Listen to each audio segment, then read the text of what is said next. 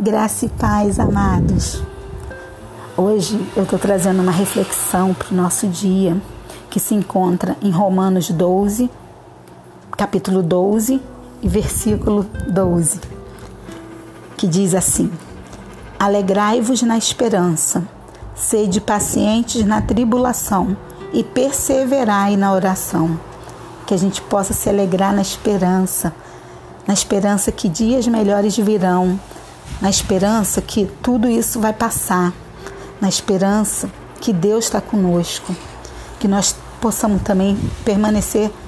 firmes com paciência, paciência na tribulação,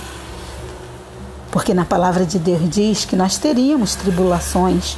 mas que Jesus venceu todas as tribulações e que nós também venceremos. Que a gente possa permanecer firme na oração, perseverantes na oração